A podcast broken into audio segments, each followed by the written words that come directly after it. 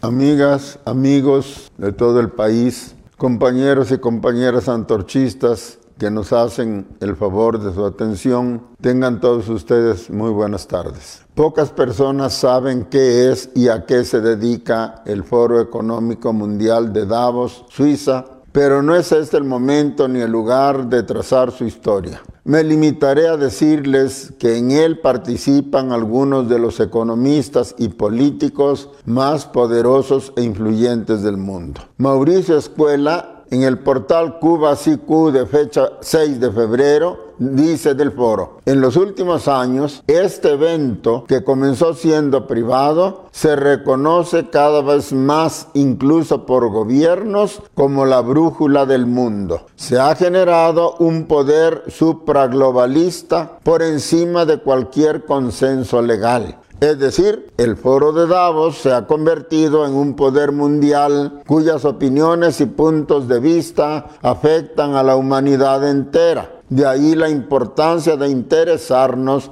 en sus actividades. La reunión de este año, que por razón de la pandemia de la COVID-19 tuvo que celebrarse de manera virtual, es particularmente importante porque se dio difusión mundial y se discutió un documento aparecido el 3 de julio de 2020 titulado Ahora es el momento de un gran reinicio. Su autor, Klaus Schwab, es fundador y presidente ejecutivo del Foro Económico Mundial y uno de los primeros y principales ideólogos del llamado cambio de época postmoderno o cuarta revolución industrial, que es, según los conocedores, la propuesta de los gigantescos monopolios transnacionales al desafío que representa la innegable crisis actual del sistema capitalista crisis que se ha agravado con la pandemia del coronavirus. En síntesis,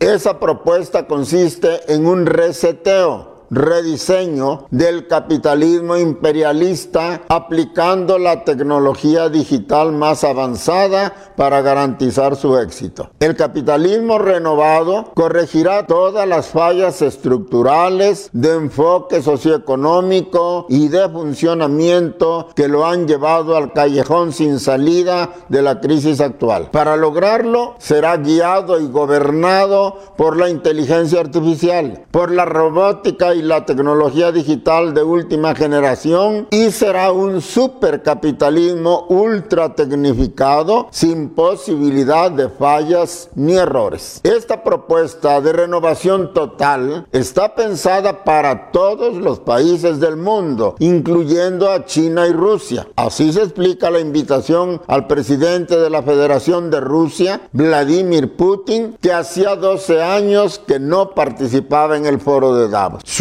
reconoce que la crisis consiste en la escandalosa concentración de la riqueza mundial en manos de una reducidísima élite de megabillonarios, mientras la pobreza de la mayoría de los seres humanos crece y se ahonda hasta límites insostenibles. Esto genera polarización y descontento y debilita la estabilidad y la permanencia del modelo capitalista. Reconoce Schwab que la actual pandemia ha agudizado notablemente el problema, pero que no es su verdadera causa. Surge más bien por el mal funcionamiento del sistema en su conjunto y es por ello que la solución exige una revisión total y el reinicio la refundación del capitalismo. Su meta, en suma, es salvar al capitalismo mediante el reinicio de sus actividades bajo una lógica totalmente renovada. Para ello, Schwab ve también signos alentadores en la crisis actual. Nuestra rápida adaptación a cambios radicales, la disposición masiva a prescindir de costumbres y comodidades arraigadas y sobre todo que los ciudadanos ciudadanos han demostrado con creces que están dispuestos a hacer sacrificios para el bien de la atención sanitaria y otros trabajadores esenciales y grupos de población vulnerables como los ancianos. Dice su documento. Los estudiosos de la tesis de Schwab ven en esta formulación uno de los aspectos más tenebrosos y condenables de la teoría del reseteo. Se aplaude que la gente más miserable, con menos recursos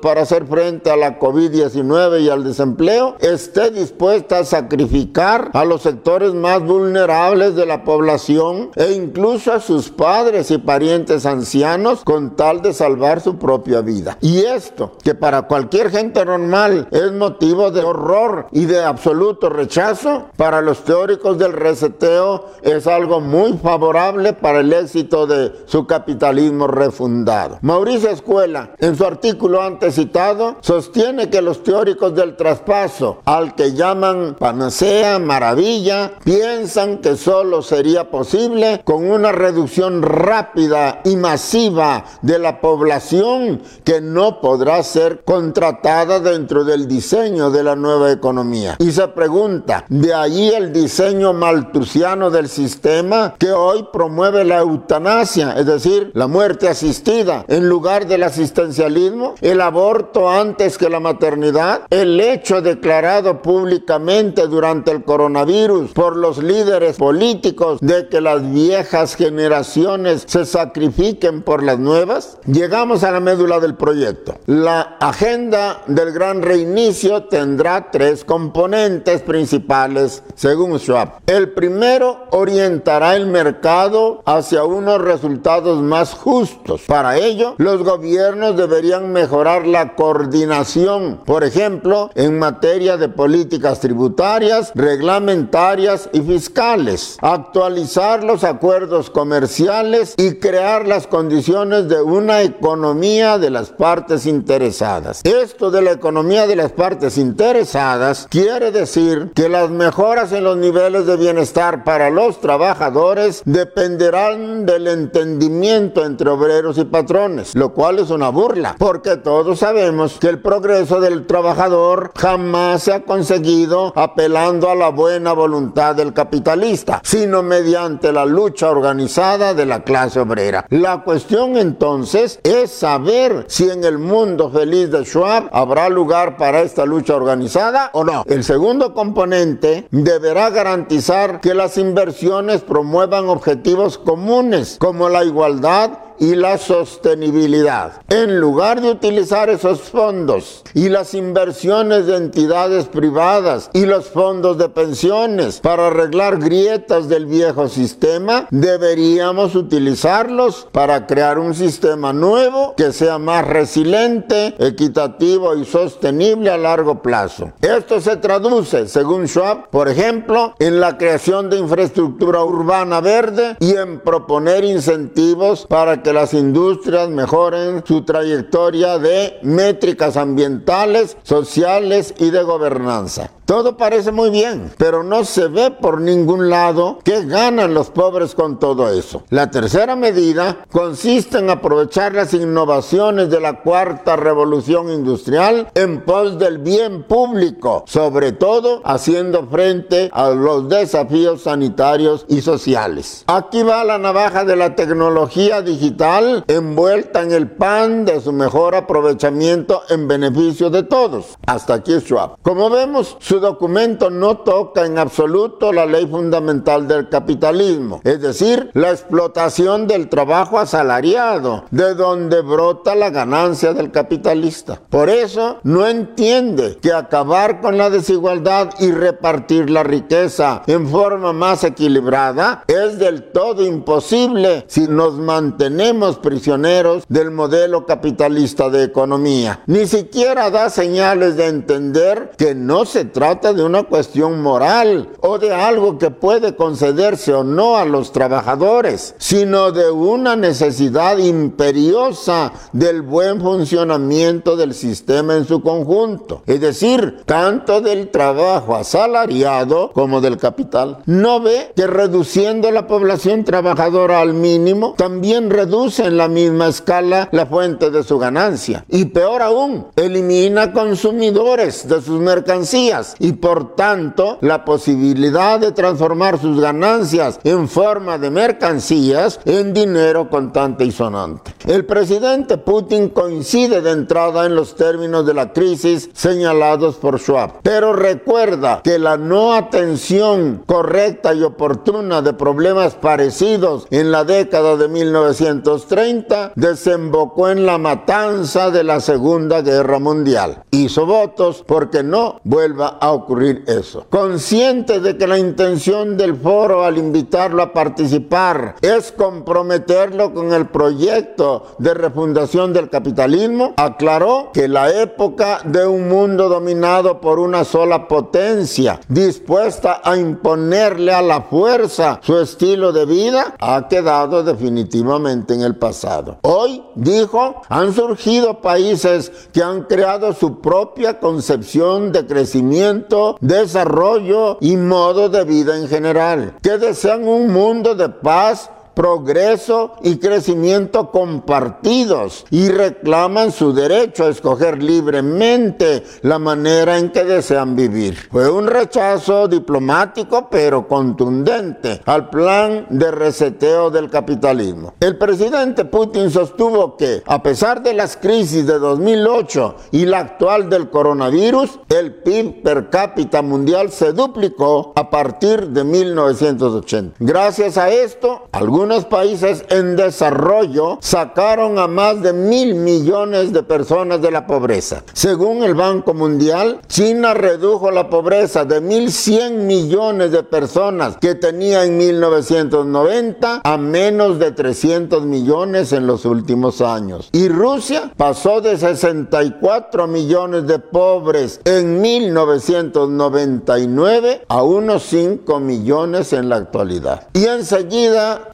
preguntó, ¿por qué no pasó lo mismo en el resto del mundo? ¿Quién recibió el principal beneficio del crecimiento de la economía mundial? Lo más sorprendente, dijo Putin, es que desigualdad y pobreza resultaron ser más profundas en los países ricos y desarrollados. Por ejemplo, según el Banco Mundial, en Estados Unidos había en el año 2000 3.6 millones de personas con ingresos menores a los 5.5 dólares diarios. Y en 2016 había ya 5.6 millones en esa situación. Durante los últimos 30 años, en varios países desarrollados, los ingresos de más de la mitad de los ciudadanos se estancaron. Es decir, registraron cero incrementos mientras que el costo de servicios como educación y salud se multiplicó tres veces. Y repitió la pregunta, ¿quién se llevó las ganancias? La respuesta es conocida, dijo él, el 1% de la población.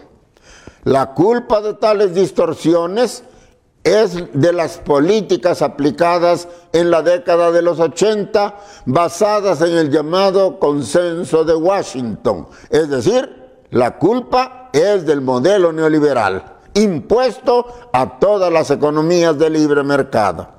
Y aclara el presidente Putin ciertas esperanzas de que será posible resetear el modelo de crecimiento anterior están asociadas con un rápido desarrollo tecnológico. Sin embargo, este proceso da lugar a nuevos cambios estructurales. En primer lugar, me refiero al mercado laboral. Esto significa que sin una acción gubernamental eficaz, muchas personas corren el riesgo de quedar desempleadas, dijo Putin.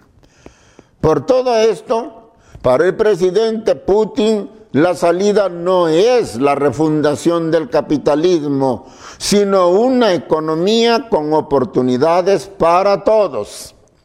Y aquí dijo, esbozaré cuatro prioridades clave. Primero, una persona debe tener un entorno de vida cómodo. Se trata de vivienda e infraestructura accesibles, transporte, energía, servicios públicos y por supuesto el bienestar ambiental que nunca debe olvidarse. Segundo, una persona debe estar segura de que tendrá un trabajo que le proporcionará un ingreso en constante crecimiento y en consecuencia un nivel de vida decente. Debe tener acceso a mecanismos de aprendizaje efectivos a lo largo de su vida que le permitan desarrollar y construir su carrera. Y luego de su culminación, recibir una pensión digna y un paquete social, es decir, un paquete de ayudas sociales adicionales. Tercero, una persona debe estar segura de que recibirá una atención médica eficaz y de alta calidad cuando se requiera. Que el sistema de salud, en cualquier caso, le garantice el acceso al nivel moderno de servicios. Cuarto, independientemente de los ingresos de la familia, los niños deben poder recibir una educación decente y desarrollar su potencial. Cada niño tiene este potencial. Como vemos, y ofrezco disculpas si suena a pretensión excesiva, la solución resumida por el presidente Putin, además de ser el polo opuesto a la posición apologética, reaccionaria y deshumanizada de Schwab, se asemeja bastante a las metas que nos hemos fijado los antorchistas para crear un país próspero, sano, fuerte, educado, fraterno y solidario. Esta coincidencia no es casual. Nace del hecho de que nosotros, como el presidente Putin y el verdadero pueblo ruso, vemos a los seres humanos, a los hombres y mujeres de México y del mundo, no como un medio, no como carne de explotación, sino como el fin último y único que puede justificar la existencia de la sociedad humana y el arte del buen gobierno de dicha sociedad. De todos modos, nuestra tarea sigue siendo educar y organizar a nuestro pueblo para la conquista democrática del poder del país. Sin él será imposible poner en práctica nuestro proyecto de país. Invito respetuosamente a quienes me ven y escuchan a luchar unidos por un México mejor. Muchas gracias.